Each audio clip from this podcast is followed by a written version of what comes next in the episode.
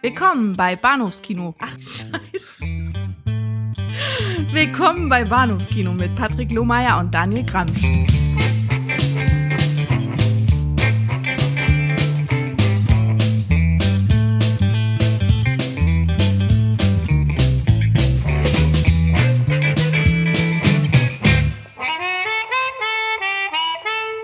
Hallo und herzlich willkommen zu Episode 181 des Bahnhofs Kino Podcast. Frisch zurück aus der Sommerpause, ähm, gebräunt, gestellt und immer noch eingeölt vom Sonnenbaden. Der Daniel und ich, ja. Patrick. Hallo. Hi. Ja. Äh, schöne, schöne lange Sommerwochen waren das. Kam uns eigentlich relativ kurz vor. So lange war es auch gar nicht, denke ich. Ja. Und äh, wir haben ja unseren Hörern auch die Zeit verkürzt äh, mit dem Audiokommentar zu Ghostbusters, zu dem wir sehr nettes äh, Feedback bekommen haben. Gerne mehr davon, denn das ist ein Format, äh, mit dem das äh, kann ich auch in Daniels Namen behaupten, wir auch äh, durchaus liebäugeln in mm. zukünftiger Weise will heißen, das auch gerne nochmal wiederholen möchten. Auf jeden Fall. Es hat ein, ein, ein, eine, eine, eine Mordsfreude gemacht, eine, eine Gaudi sondergleichen. äh, möchte ich sagen, jo mai. Ähm, und ich meine, Ghostbusters ist natürlich einfach ein, ein, ein, äh, ein gnädiges ähm, Vehikel gewesen zum, zum Ausprobieren. Würde ich mir jetzt mal schätzen wollen. Und äh, ja, nee, hat, hat, hat wirklich Spaß gemacht. Würde ich gerne mit anderen Sachen wiederholen. Uns wird es noch leichter fallen, das Ganze zu wiederholen, wenn wir natürlich entsprechendes Feedback bekommen und äh, wenn das Feedback eben nicht so positiv ausfällt in Form von inflationären Nachrichten, Tweets, sonst was, die da sagen, lasst es lieber sein, Jungs, und äh, rezensiert weiter eure doofen Filme in 30 Minuten, dann Vielleicht lassen wir es dann. Oder wir zeichnen heimlich Audiokommentare auf, die wir niemals veröffentlichen. ja. Fürs Archiv. Genau.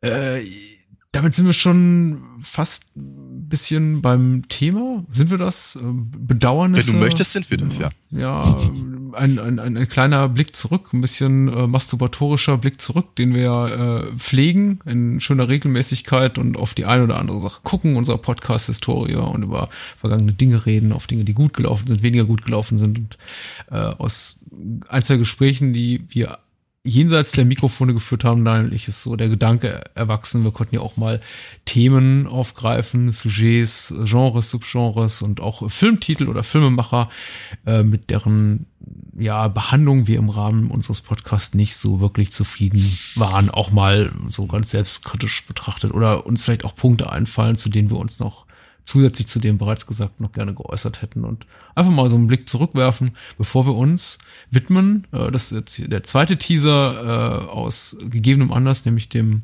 Tode Gene Wilders mit 83 mhm. Jahren kürzlich.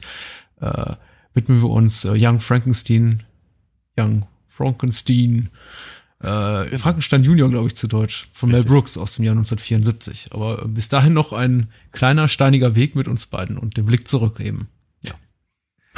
Richtig. Das ist eine, ganz, eine ganz tolle Vorrede. Nee, in der Tat. Ja, die, die, die Vorrede ja. ist schlecht, aber das ist auch, weil wir uns irgendwie alles aus, aus, aus den Fingern gesaugt haben, ungefähr drei Minuten, bevor wir diesen Podcast angefangen haben. Das musst du aber niemandem erzählen. Ich habe wirklich auch, auch, auch mit der, ich, ich bin aber so offen und ehrlich und sage, wir haben uns so kurzfristig dafür entschieden, jetzt hier noch Young Frankenstein einzubinden in den ja. Podcast, dass ich den Film im wahrsten Sinne, also für wahr ungefähr 30 Minuten vor Beginn dieser Aufzeichnung beendet habe. Also mhm. habe ihn da nicht zum ersten Mal gesehen, sondern zum vierten, fünften Mal, aber äh, musste ihn eben noch mal sehen und das war jetzt eine knappe Kiste.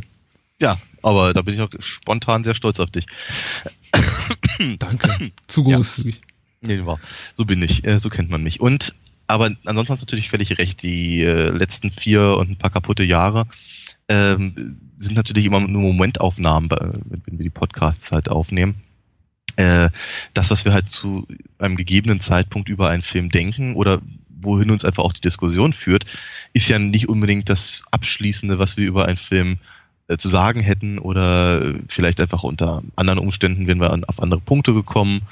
Äh, ich denke zum Beispiel bei recht vielen Filmen hätte ich darüber eine, äh, eine Arbeit geschrieben im Rahmen des Studiums oder sowas, dann wäre ich vielleicht ganz, ganz anderen Fährten gefolgt oder ich hätte einfach anders argumentiert oder so. Aber das ist natürlich einfach in der Diskussion kommt sowas. Aber es gibt auch immer mal wieder ein paar Filme, bei denen ich zumindest das Gefühl habe, selbst der ganzen Sache nicht ganz gerecht geworden zu sein.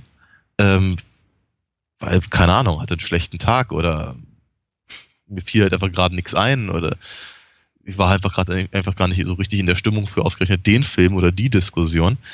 Ähm, in der vagen Hoffnung, dass das nicht so richtig rüberkommt, wenn man das hört im Podcast.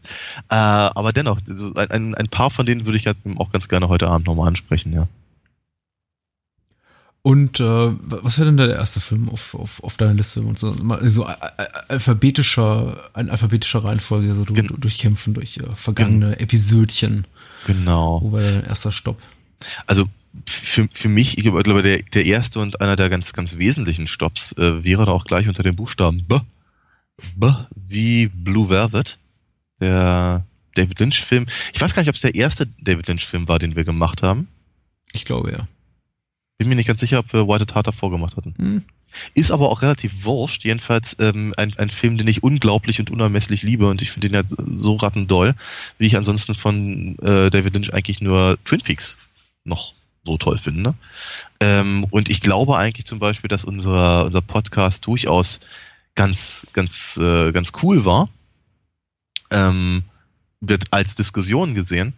Aber ähm, um wird einige, einige Faktoren hatten wir, glaube ich, einfach so, so, so nicht besprochen, wie einfach zum Beispiel die ähm, ähm, ich, also ich, ich glaube, mich in Sinn zu können, wir hatten, glaube ich, die Tragik von Franks Charakter also äh, äh, Dennis Hoppers Charakter Frank äh, mhm. äh, durch, durchaus erwähnt, ähm, aber eben diese, diese Dichotomie zwischen, zwischen der ähm, der industriellen Welt von, von, von Frank mit den, mit den, mit den an die, an, an die Wand geworfenen Bohrtürmen und dieser, dieser, dieser kitschigen, heilen Disneyland-Welt von Kyle McLaughlins Figur, ich glaube, die ist zum Beispiel nicht ganz rausgekommen äh, viel von diesem, von diesem, von dieser perversen Spannung und diesem, dieser, dieser geradezu Versuchung, würde ich sagen, hatten wir, glaube ich, vor allem halt in Bezug auf, äh, auf ähm, äh, Isabella Rossellinis äh, Figur halt bezogen, aber ich war mir nicht, mir nicht mehr ganz so einig, ob wir darüber gesprochen hatten, dass äh, eben auch eine ganze Menge, ja, ich möchte sagen, fast masochistischer, homoerotischer Ausstrahlung von Frank auf äh, Kyle McLaughlins Figur halt ausgeübt wird, zum Beispiel. Mhm. Ähm, Würde ich dir jetzt mal unwissenderweise sogar zustimmen, denn ich muss ganz ehrlich sagen, Blue Velvet liegt so weit zurück zeitlich einfach, dass ich mir, dass mir da irgendwie Erinnerungen im Detail fehlen. Mhm. Ähm, ich, ich glaube, ich erinnere mich an unsere, äh, an unser Gespräch als relativ gewinnbringend. Vielleicht mhm. mein einziges Bedauern ist da, ist, dass es ein bisschen, ein bisschen unkontrovers war, weil wir ja. beide den Film sehr, sehr schätzen und ich mir dann fast so ein bisschen den kleinen äh, Roger Ebert in einem von uns beiden gewünscht hätte, der sagt, nee, nee, nee, das ist alles irgendwie misogyner, misogyne Schlachterplatte, die uns da David Lynch serviert, ohne Sinn und Verstand. Mhm. Einfach nur gehässig, böse und zynisch. Mhm. Und in die Richtung vielleicht ein bisschen argumentiert. Aber wir waren uns eben sehr, sehr einig, denn auch für mich ist eben Blue Velvet so ein, so ein ewiger Top Ten Film. Insofern konnte ich da relativ wenig kritisch einwerfen. Ja. Und das also ist auch recht mit den von dir angesprochenen Punkten, die sind vielleicht da ein bisschen untergegangen damals. Ja. Also ich würde zum Beispiel sagen, ähm, um, ohne unnötig teasern zu wollen, aber das wäre immer auch zum Beispiel so, so, so ein echter Kandidat für eine sehr lange Diskussion. Praktisch parallel zum Film. Ja.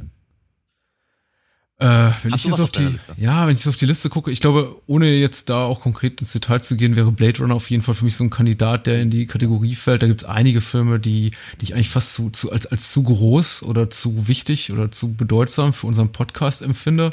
Mhm. Äh, zumindest in der Art und Weise, wie wir eben unser Format gestalten, nämlich mit diesen zwei Filmrezensionen pro Woche und äh, das liegt in der Natur der Sache. Die haben eben auch nur begrenzt äh, zeitlichen Raum, um da irgendwie eine Diskussion drüber führen zu können.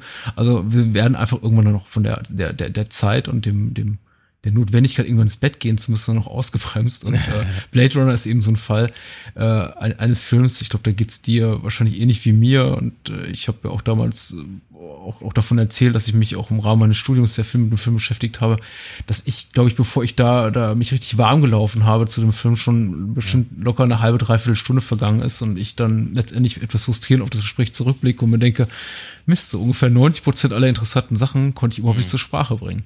Ja, ähm, ja. Ich glaube, man, man kann allein über, über die äh, ganze ästhetische Komponente von Blade Runner äh, ohne, ohne Probleme halb, ein halbstündiges, stündiges, einstündiges Gespräch führen. Ja. Ohne jemals über die Charaktere, Plot ja. oder sonst was oder Philosophie des Films gesprochen zu haben. Absolut richtig. Und ich glaube aber, aber gerade der letzte Punkt ist etwas, was mir halt recht wichtig ist. Ich hatte mich ja mit Blade, Blade Runner auch im äh, Zuge meines, äh, äh, meines Englischstudiums beschäftigt, interessanterweise. Äh, und da waren eben natürlich die, die philosophischen Ansätze waren halt ganz besonders wichtig. Ähm, und ich glaube, zu denen kamen wir letztendlich gar nicht unbedingt. Ja. Und das, aber genau das ist halt etwas, was mich halt immer wieder zu dem Film zurückbringt. Das finde ich halt immer ein bisschen schade, äh, wenn, wenn im Prinzip sowas äh, also dadurch, das, wenn, wenn, wenn, wenn das im, im Hintergrund verschwindet, was ich, ich persönlich an dem Film eigentlich so gut finde, dass ich halt immer wieder zu dem Film zurückkehre und ihn mir auch angucke. Hm. Ja. Ich meine, am liebsten mag ich es natürlich einfach, wenn Filme mir jedes Mal was Neues bieten, was ich, was ich äh, daran entdecke. Aber das muss ja nicht jedes Mal in einem, in einem anderen Kontext sein, ne? sondern wenn ich einfach drüber nachdenke, wie äh, du sagtest gerade, was ist die Figurenzeichnung, mir fällt mir irgendwie eine Nuance ein oder auf. Um, ähm, oder eben äh, bestimmte ähm, äh, Faktoren eben, was, was zum Beispiel die Menschlichkeit der Replikanten angeht, äh, im Gegensatz zu der, der Kälte der, der, der menschlichen Charaktere und äh, die, die, die, die Suche nach Gott, wenn man so möchte, ne? Gib mir mehr Leben, Vater und all das. Ähm, da denke ich aber auch, also Blade Runner ist eben auch einer von diesen Filmen, da hätte ich eben vermutlich nach 100 Seiten Magisterarbeit immer noch was zu sagen. Und da ist dann eben nur mal eine Dreiviertelstunde, Stunde im Podcast wirklich vermutlich zu wenig. Ich bin mir aber nicht ganz sicher, ähm, äh, ob ich, ob ich dem, ob ich dem Punkt so zustimmen möchte, äh, dass, dass sie so eine Sachen zu groß sind für unseren Podcast. Ich glaube, dass sie dann, dass sie in diesem Fall dann eher vielleicht zu groß sind für unseren eigenen Anspruch. Ja. ja weil ich glaube, ich glaube, dass, dass, äh, dass wir uns eigentlich, das haben wir auch in den letzten vier Jahren ja durchaus bewiesen, dass wir uns eben nicht davor scheuen, eben genau solche Filme anzugehen.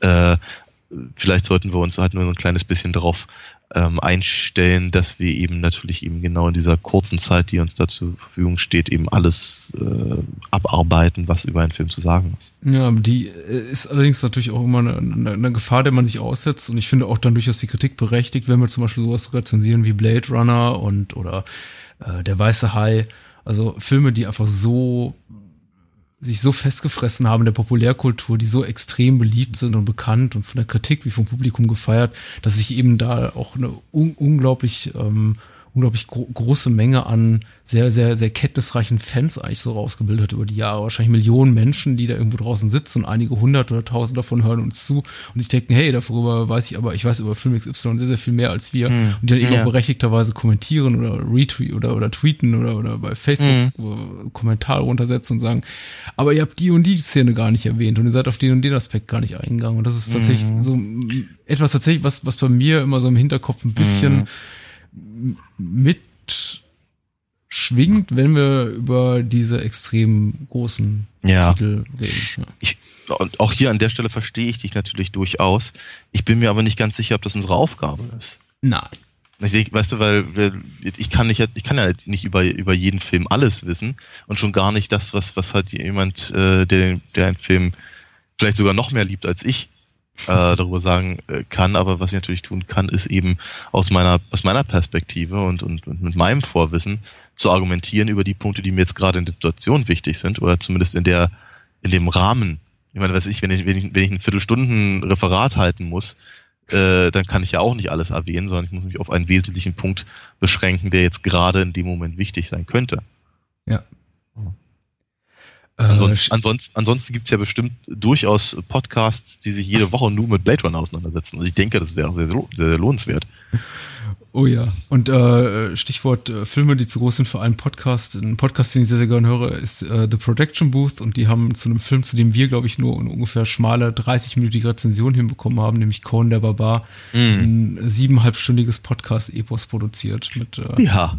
ja, Interviews mit John Milius und allen Beteiligten und das ist, äh, das soll man doch bitte hören. Aber Conan der Barbar ist tatsächlich auch so ein Fall, äh, von dem ich denke, noch viel mehr ausgeprägt als jetzt bei Der Weiße Hai oder Blue Velvet oder Blade Runner. Mhm. Äh, von, eines Films, von dem ich denke, der war vielleicht, damit war vielleicht ein bisschen früh dran, bevor sich unser, ja. auch so, so die, die, die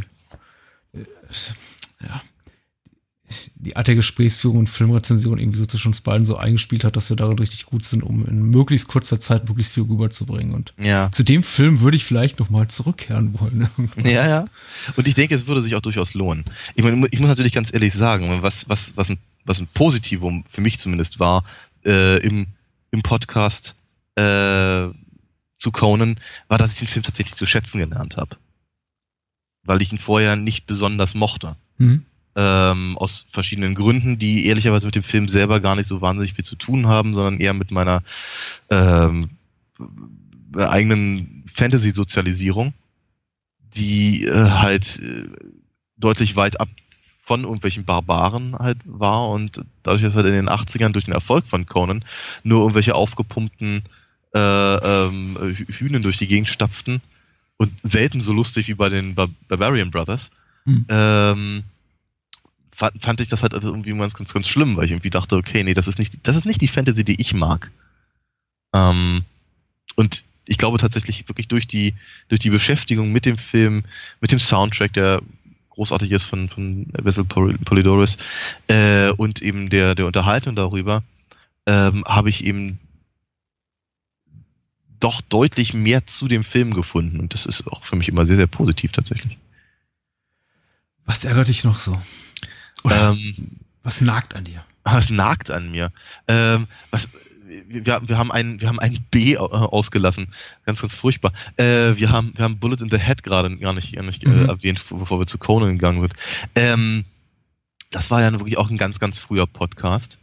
Und da nagte an mir mehr, mehrere Dinge. Zum einen, zu dem Zeitpunkt wollte ich ganz dringend mein Wissen aus dem Studium irgendwie einbringen in, in den Podcast und nicht einfach nur im Gespräch, sondern halt wirklich ganz, ganz äh, hand, handfest sozusagen.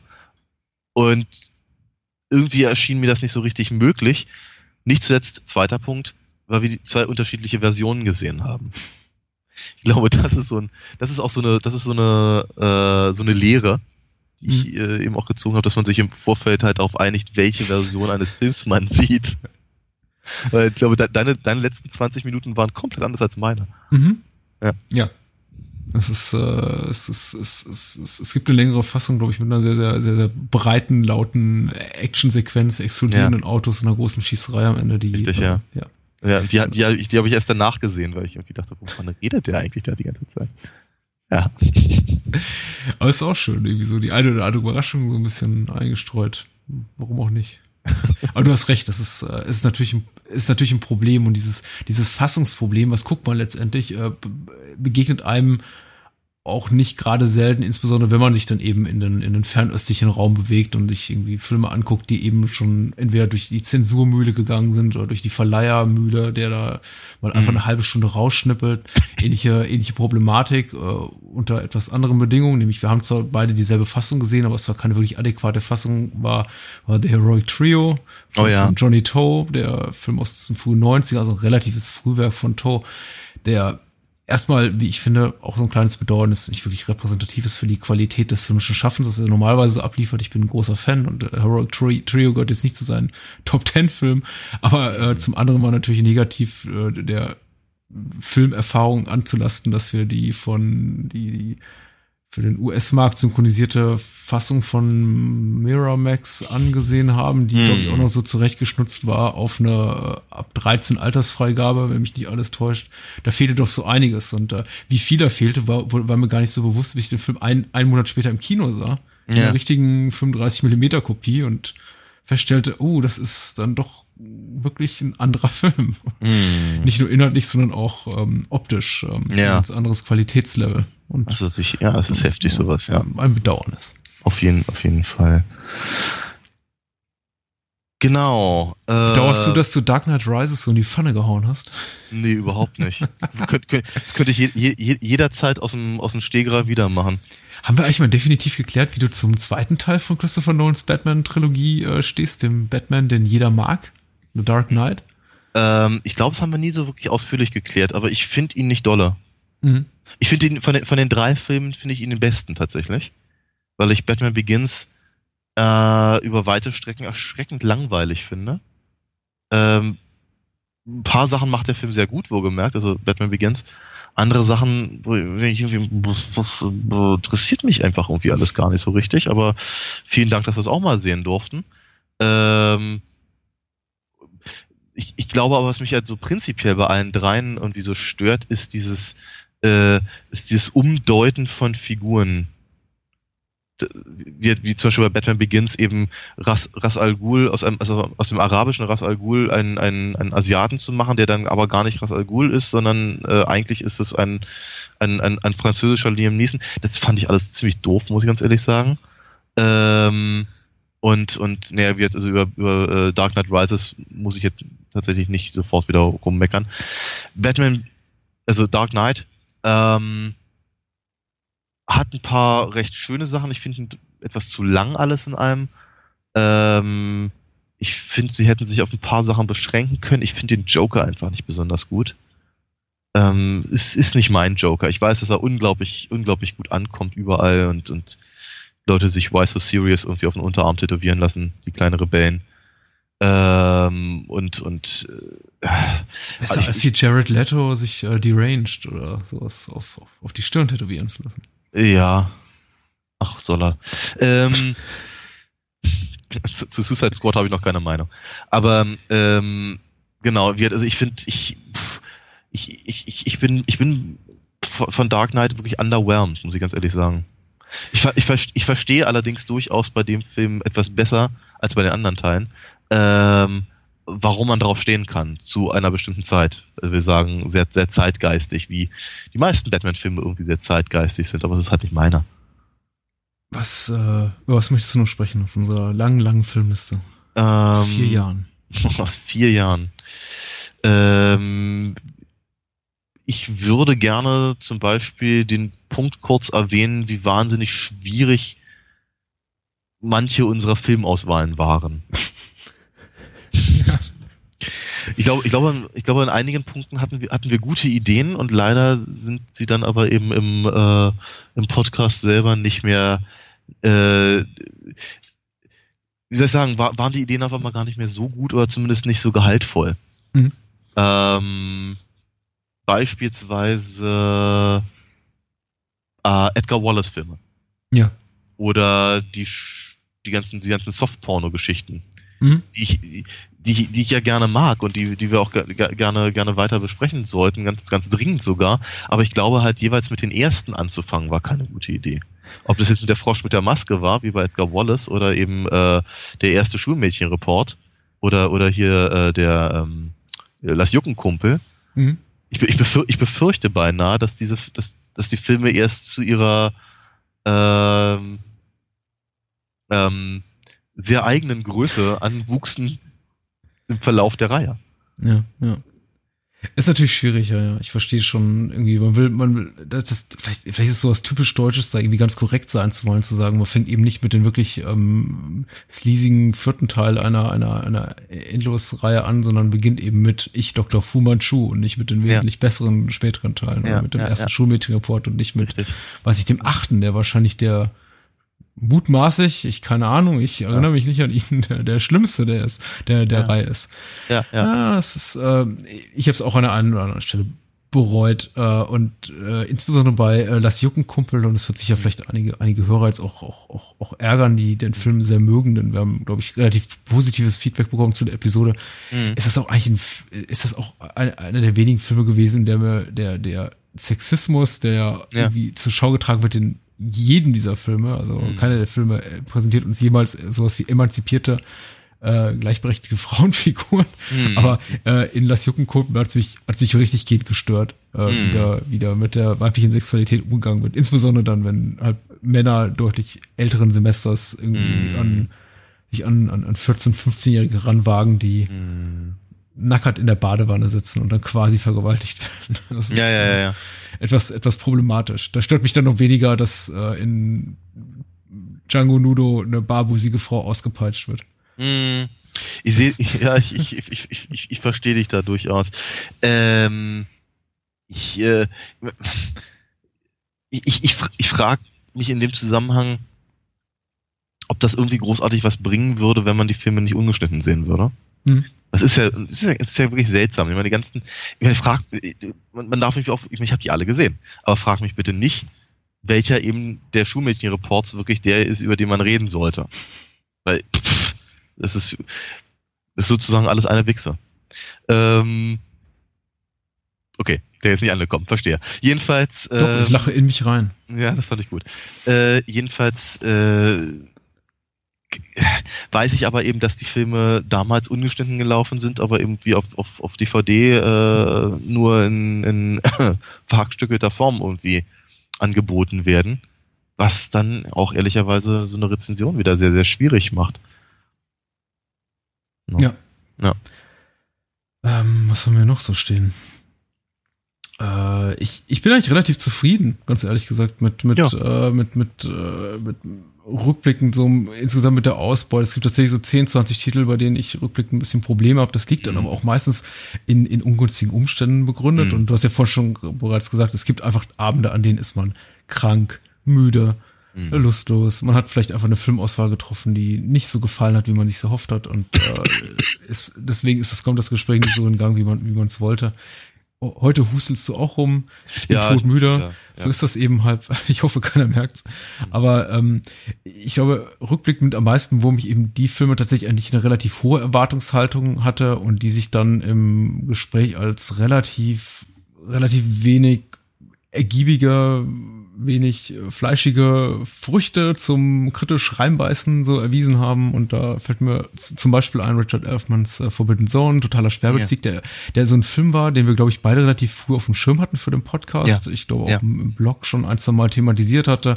Nicht zuletzt damals, als Susan Terrell starb, 2012 war das, glaube ich, äh, auch mhm. schon mal irgendwie kurz rezensiert hat. Und irgendwie immer so, da, da schwebte im Sinne von, müssen wir mal drüber reden. Und als wir ja. darüber geredet haben, ging es mir zumindest so, du kannst eben auch gerne, kannst auch gerne einen, widersprüchlichen äh, Eindruck zu meinem äußern, ging es mir so, dass ich, dass, dass mir auffiel, ich habe eigentlich nicht wirklich irgendwas von Substanz dazu zu sagen, außer der ist echt amüsant, der Film. also ich glaube, ich glaube, ich hatte, ja, ich glaube, ich hatte schon, schon ein kleines bisschen mehr dazu zu sagen und ich bin zum Beispiel gar nicht so unzufrieden mit der, mit der Aufnahme. Ähm, aber ja, es ist, es ist ein, ein, ein Film, den man irgendwie selbst erlebt haben muss und man muss ihn mögen oder, oder eben auch nicht. Ähm, aber einfach, ja, ob, ob, ob er sich tatsächlich zu einer wirklich ausführlichen Rezension eignet, weiß ich nicht. Mhm. Ist aber auch, glaube ich, gar nicht so wesentlich. Also, wird, also mich, mich, mich stört das nicht so sehr. Ich glaube, was mich dann vielleicht noch ein bisschen mehr stört, sind die, ähm, äh, sind dann wieder die Momente, wo wir uns vielleicht ein bisschen zu viel aufgeheizt haben oder eben ähm, einfach vielleicht keine so eine gute Entscheidung getroffen haben, einfach zum Beispiel Filme zusammenzuschmeißen, die, ähm, die sich so ähnlich sind, dass wir eigentlich, eigentlich schon im ersten äh, unser, unser gesamtes ähm, ja, unseren ganzen Sprit verbrannt haben. Ja. Ich denke an zum Beispiel Tu Wong Fu und mhm. ähm, ähm, äh, hier Priscilla. Ja. ja. Einfach so Filme, die einfach, die wir ausgewählt haben, weil sie so ähnlich sind und trotzdem irgendwie so anders. Mhm. Und dann äh, war das aber letztendlich im Gespräch eine schwierige Nummer. Mhm. mhm ja. Mhm. Äh, ja, wobei da, also zumindest von meiner Seite aus qualitativ große Differenzen bestehen zwischen den beiden Filmen. Ja, ich glaube, ich, ja, ja, ja, Tubong Fu hat mir wenig gefallen und Priscilla ist quasi ja. die, die sehr gute Version von Tubong Fu. Absolut richtig. Da, darüber waren wir uns ja auch einig, als wir darüber gesprochen haben, aber ich glaube eben trotzdem, dass das, also ich weiß nicht, vielleicht, vielleicht solche Sachen oder äh, äh, was ich, Yojimbo und Last Man Standing oder sowas, äh, vielleicht sowas halt, ja. Also schwierig, schwierige, schwierige äh, Sachen. Genauso schwierig, wie ich zum Beispiel finde, immer noch durchaus unser, ähm, unsere, unsere Tarantino, was eine Doppelfolge oder Trippelfolge sogar? Es waren Trippelfolgen, ja. Genau, wo wir dann eben auch sehr, sehr, sehr, sehr schnell halt über die ganzen Filme gesprochen haben, die sich halt auch rein theoretisch zumindest für für, für ganze eigene Folgen lohnen würden. Ne? Ja. Äh, ja, definitiv. Und vielleicht auch dieselbe Kerbe schlägt, äh, im Sinne von Filmen, die sich zu ähnlich sind, um nebeneinander besprochen zu werden. Äh, zumindest äh, thematisch Judge Dredd und das äh, ja. quasi Reboot äh, Dredd, das ja. 20, knapp 20 Jahre später erschien. Ähm, wobei auch da wieder, also zumindest meiner, meiner Ansicht nach da irgendwie so große Qualitätsdifferenzen bestehen, dass man da irgendwie wunderbar drüber reden kann. Mhm. Aber mit den Tarantinos gebe ich dir absolut Ja, recht, der müsste, was Stallone gefällt mir besser, ja, genau. Ja, ja. Na Gott, ey. Ja, aber ich muss sagen, äh, auf, auf Tarantino blicke ich auch, auch ein bisschen mit Bedauern zurück. Nicht auf alle Filme, denn ich mhm. bin schon der Auffassung, dass man sowas wie ähm, ja, Death Proof oder äh, Reservoir Dogs irgendwie, also die im, im, wahrscheinlich schon, schon irgendwie 20, 30 Minuten ganz gut abkaspern kann. Aber dass eben auch ein paar Titel dabei sind, wie zum Beispiel das Kill Bill Double Feature, was wirklich äh, schwierig wird. Äh, da wird wirklich schwierig, dem gerecht zu werden in der Kurze der Zeit, die wir damals hatten. Mm. Und äh, ich glaube auch, da ließe sich noch einiges drüber sagen. Insbesondere auch, dass es ja sehr, sehr gut zum Thema unseres Podcasts passt und äh, ja. das ja irgendwie quasi nur ein, ein, ein Mixtape aus, aus äh, Genre-Zitaten, Genre-Kino-Zitaten ist und äh, sich, glaube ich, auch wunderbar thematisch in unseren Podcast einfügen würde. Und wir mhm. natürlich dann es irgendwie in der Kürze der Zeit gar nicht ihm gerecht werden konnten, was der Film so an, an Freuden bietet. Und äh, ja. ja. Es gibt auch einiges zu kritisieren, was wir, glaube ich, nicht kritisiert haben an dem Film. Aber. Durchaus, ja. Ja. Etwas schade, etwas schade. Auf jeden ähm, Fall etwas schade finde ich, dass wir nicht mehr so wahnsinnig viel äh, ganz, ganz, ganz obskure Sachen aus, aus mhm. Fernost, also so aus, aus, aus Nicht-Film, Filmlanden gemacht haben, wie äh, ja. äh, in, in, in Anfangstagen des Podcasts. Ich gucke auf sowas wie Lady Terminator, der glaube ich sowas wie ein indonesisches, äh, ja, Body Snatchers mhm. Terminator Rip-Off ist oder ja. äh, hier at, at, at, äh, der, der Coffin Joe, José Marika, Marika Karim Film. Auch, ja mhm. äh, den wir auch in unseren Anfangstagen gemacht haben, mexikanischer Horrorfilm und äh, uns so ein bisschen, bisschen untreu geworden sind so mit dem, dem ja. Film aus obskuren oder, naja, nicht unbedingt klein, aber eher auf filmseitig eher aus obskuren Ländern zu beschäftigen. Ja, ist richtig, aber auf der anderen Seite denke ich mir halt auch irgendwie immer, wenn die so obskur sind, äh, wer, wer, wer kann unserem Gespräch denn folgen, wenn die keiner gesehen hat? Och, ja, das mag sein. Wobei die Todesgöttin äh, des Liebescamps haben wahrscheinlich auch irgendwie nur gefühlt äh, 10 bis 20 Leute gesehen und äh, ich glaube. ja, damals ähm, im Kino, genau. Ja. ja. ähm, nee, nette, ist, ist, ne, ne, nette, nette, nette Kommentare dafür bekommen. Das ist doch schön. Nee, ich meine, du hast ja völlig recht. Ich mag, ich mag das ja auch ganz gerne und ich mag ja auch immer, immer neue Sachen äh, äh kennenlernen. Und das ist natürlich, sagen wir mal, das schwierig, wenn man sich halt immer mit den, mit, äh, äh, wie ich sagen, den, den, den ganz Großen halt äh, auseinandersetzt, selbst, selbst wenn sie halt im Genre angelehnt, äh, angelehnt sind, ja, ähm, dennoch aber eben jedermann bekannt sind, ist schwierig. Es, es, es, ich ich, ich würde ich würd auch gerne mal wieder ein bisschen, bisschen mehr das, das alte Programm des, der, der Bahnhofskinos abgrasen. Fände ich auch lustig.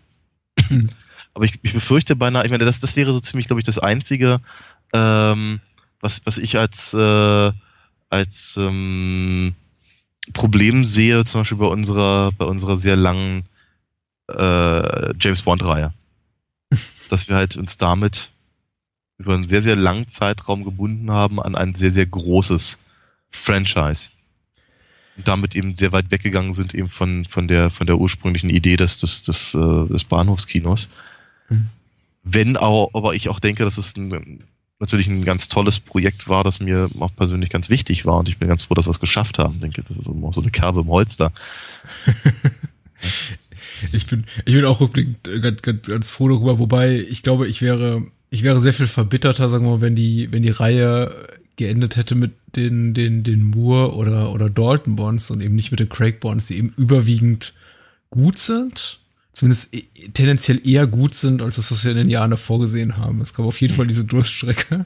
Mm. äh, mit dem mit dem späteren Moorbonds, in denen ich mehr als einmal mir gedacht habe, was auf was haben wir uns da eingelassen? Und natürlich der Zeitfaktor, aber ich glaube, wir haben das in einem anderen Podcast bereits kurz thematisiert, der uns ja. ähm, da ordentlich auf die Zehen trat zuletzt und uns äh, wöchentlich daran erinnerte, ihr habt doch ungefähr acht Bonds zu gucken, bis in, äh, weiß ich nicht, sechs Wochen Skyfall mhm. rauskommt. Oder war das ja. Skyfall? Nein. Nee, es war ähm, der letzte.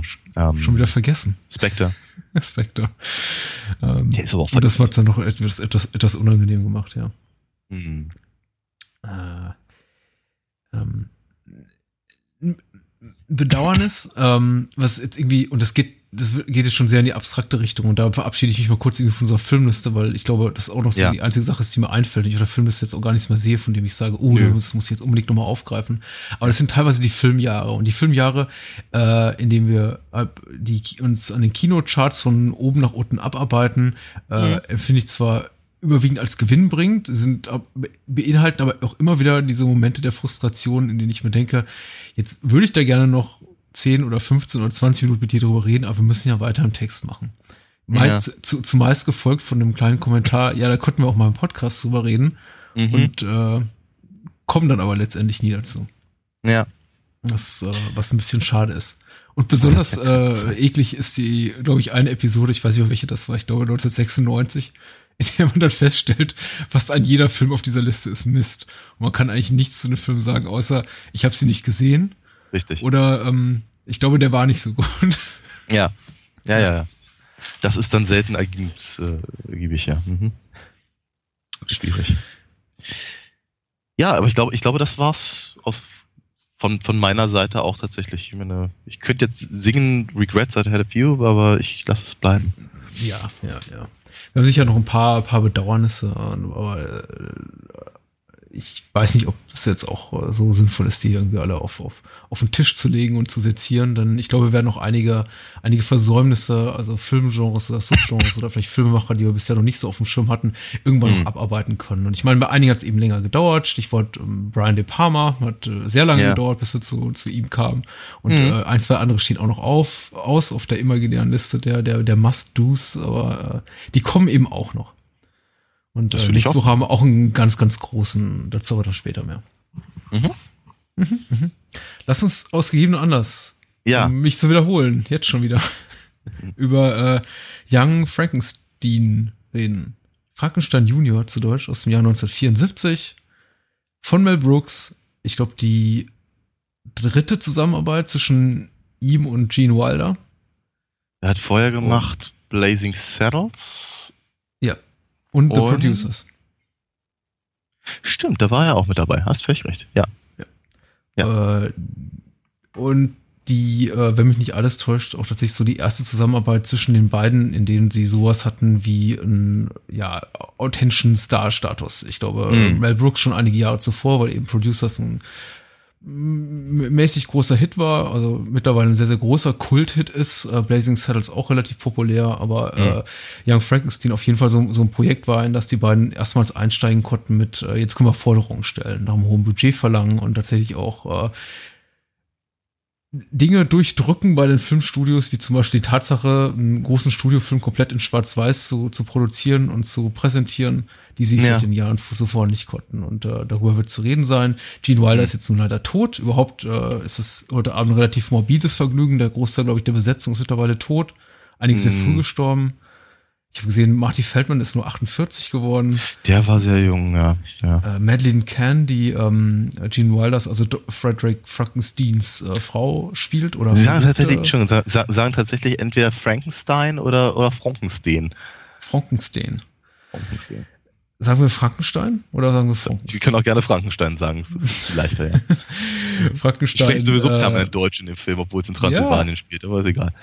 Es ist und es ist ein wunderbares Deutsch, aber dazu vielleicht Ja, auch ja. später mehr. Aber ähm, auch, auch, auch Madeleine Kahn ist, äh, die Elizabeth spielt, die, die äh, beinahe Angetraute von Gene Wilder in dem Film, ist auch mit 57 äh, verschieden. Und äh, Ja. Terry Garr liest man so, geht's auch gesundheitlich nicht so gut. Also, Nee, ich hatte das letzte Mal von ihr was gehört, als sie, als sie die Mutter von Phoebe gespielt hat in, äh, in Friends. Ja, sie war. Das ist ja auch schon ich, 20 Jahre, ja. Also, ich glaube, sie, sie ist Anfang der 2000er an, an Multipler Sklerose erkrankt und hat sich seitdem, glaube ich, weitgehend auch zurückgezogen aus dem Show-Business. ja, verstehe.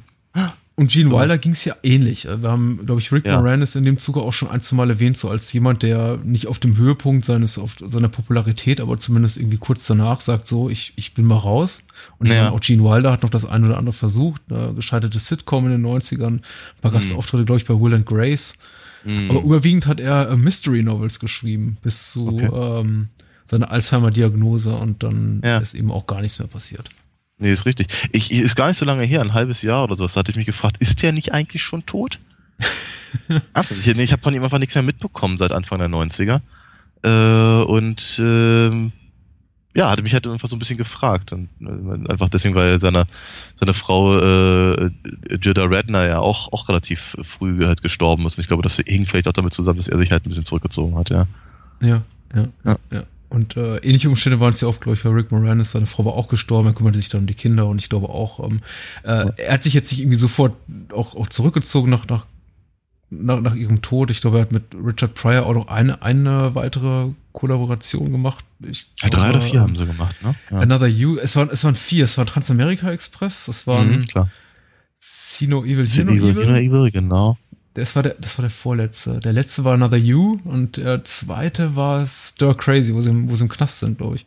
Hm, kann sogar sein, ja. Ich weiß nicht, ob ich den gesehen habe. Hm? Ich werfe gerade deutsche und englische Titel zusammen, aber sei es drum. Ich kann nur nicht mal rückblickend wirklich genau sagen, welcher von den seinen Zusammenarbeit mit Richard Pryor so mir die liebste ist. Ich weiß, dass es nicht der letzte Film ist, weil in dem mm. wirkte, äh, also der war, das ist glaube ich Another You von 91 oder 92, also zwei Jahre mm. nach dem Tod von Radner. Mm. Da wirken beide sehr, sehr müde.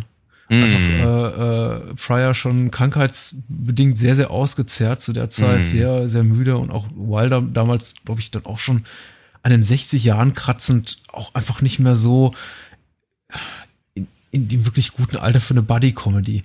Mm. Ähm, aber die Filme davor, also äh, Sino Evil, Here No Evil und natürlich Transamerica Express, glaube ich, würde ich ziemlich weit oben verorten. So und meine, ja. nicht liebsten Komödien, aber zumindest ja prägendsten TV-Komödienerfahrungen, die ich so durch, durchlitten und durchsessen habe in meiner Kindheit ja. und Jugend.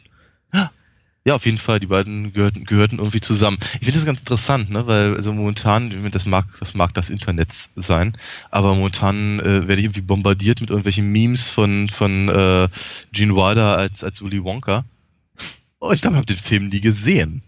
Ich habe überhaupt kein, also ich habe da hab überhaupt keinen Bezug zu dem zu dem Film. Ich habe aber sehr wohl einen Bezug zu Gene Wilder logischerweise eben in Blazing Saddles und in, was ich, äh, die Frau in Rot oder eben, äh, eben die Glücksjäger oder ähm, Ach meine Güte, was hat er denn noch alles? Oder ja, zum Beispiel, ich glaube, er hat den, den D. Fuchs gespielt, damals in der Verfilmung vom kleinen Prinzen und sonst irgendwas. Also so, mhm. so, eine so eine Sachen fallen mir halt dazu ein. Ähm, und äh, nicht zu vergessen, äh, der, der Schafliebhaber in Woody Allen's. Ja, natürlich, genau, was, wir schon über, über Sex wissen wollten. Ja, genau. Äh, überhaupt, wenn man sich seine Filmografie anguckt, dann ist sie nicht besonders breit und muss auch sagen, seine Filmkarriere dafür, dass er eben relativ hohes Alter jetzt erreicht, er ist mit 83 Jahren gestorben, ist nicht so wahnsinnig langlebig. Er hat eigentlich erst so, trat, trat eigentlich erst Ende der 60er so richtig in, in Erscheinung im Film, hat vor eben vor Theaterdarsteller und beendete dann auch gut 20 Jahre später eigentlich schon so den Teil, den aktiven Teil seiner Karriere mit einer mhm. letzten Richard Pryor Komödie, die er mit Richard Pryor machte. Also ja. lange Zeit ging das nicht, aber das relativ wenige, was er gemacht hat, diese 20, 25 Filme in dieser Zeit, die sind wirklich, da gehören wirklich einige so zum zum Kanon US-amerikanischer Filmkomödie. Blazing Saddles hast du erwähnt, äh, wir haben den Woody Allen Film erwähnt. Young Frankenstein werden wir sicher heute Abend auch noch mal klarstellen, gehört auch auf jeden Fall dazu. Mhm. Ja. ja. Und Willy Wonka, wie auch immer, ich weiß nicht, was ich über den Film sagen kann. Ich habe ihn mal gesehen. Er ist wirr. Ich finde ihn auf eine völlig andere Art und Weise problematisch als jetzt die Neuverfilmung mit Johnny Depp, aber mhm. eben auch problematisch, weil ich glaube, er nicht wirklich auch die Tonalität der wirklich wunderschönen Roald Dahl Bücher trifft. Mhm. Es gibt ja noch ein mhm. Sequel da äh, mit dem mit dem mit dem ach, mit dem, mit dem äh, Fahrstuhl, der in den Weltraum schießt. Ich hab's vergessen. Toll, ja. ich, hab, ich, ich vergesse die Lieblingstitel meiner, die, die, die, die Titel meiner Lieblingsbücher als Kind. Aber egal. Mhm. Ähm, und aber äh, wie auch immer, also es wird irgendwie heute als großer Kulthit angesehen, auch wenn es damals nicht besonders erfolgreich war und auf jeden Fall einer der, der Filme, die prägend war für Wilders spätere Karriere. Ja, auf jeden Fall. Richtig. Ich weiß, ich weiß noch, wie wahnsinnig komisch ich damals The Frisco Kid fand. Mhm. Also äh, eine Rabbi im Wilden Westen. Aber ich, ich glaube, es lag, lag weniger an, an, an, an Gene Wilder selber als an der ähm, an der deutschen Übersetzung, in der er ausnahmsweise mal von Wolfgang Völz gesprochen wurde. Ich glaube, weil er einer der wenigen Schauspieler ist, die, die Jiddisch äh, sprechen können. Mhm. Und äh, das fand ich halt irgendwie unglaublich lustig und, und, und, und, und, und charmant und all das. Und außerdem habe ich mich sehr gefreut, Harrison Ford zu sehen. Äh, aber das nur nebenbei reingeworfen. völlig unqualifizierte Be Nebenbemerkung. Nein, das ist äh, absolut qualifiziert. Vor allem unter äh, angesichts der Tatsache, dass wir uns, dass wir uns das hier irgendwie alles so ein bisschen aus dem Ärmel schütteln, was wir heute Abend machen. Äh, nichtsdestotrotz nicht aus dem Ärmel geschüttelt äh, ist die Inhaltsangabe bei der UFDB, denn da, so, dazu hat sich jemand wirklich profunde Gedanken gemacht. Und das ist ich bin ein gespannt. Herr oder eine Dame namens äh, Reanimator. Wie viele dieser Inhaltsangaben stammt aus dem Jahre 2001 und liest sich folgendermaßen. Dieses Mal versucht sich Frankensteins Enkel, ein junger Gehirnchirurg an einer amerikanischen Universität, an der Erschaffung eines Monsters. Als er nach Transsilvanien zurückgerufen wird, weigert er sich zunächst, das Erbe seines Großvaters anzutreten. Doch dann wird er von derselben Begeisterung erfasst, die einst seinen Großvater zu Experimenten drängte.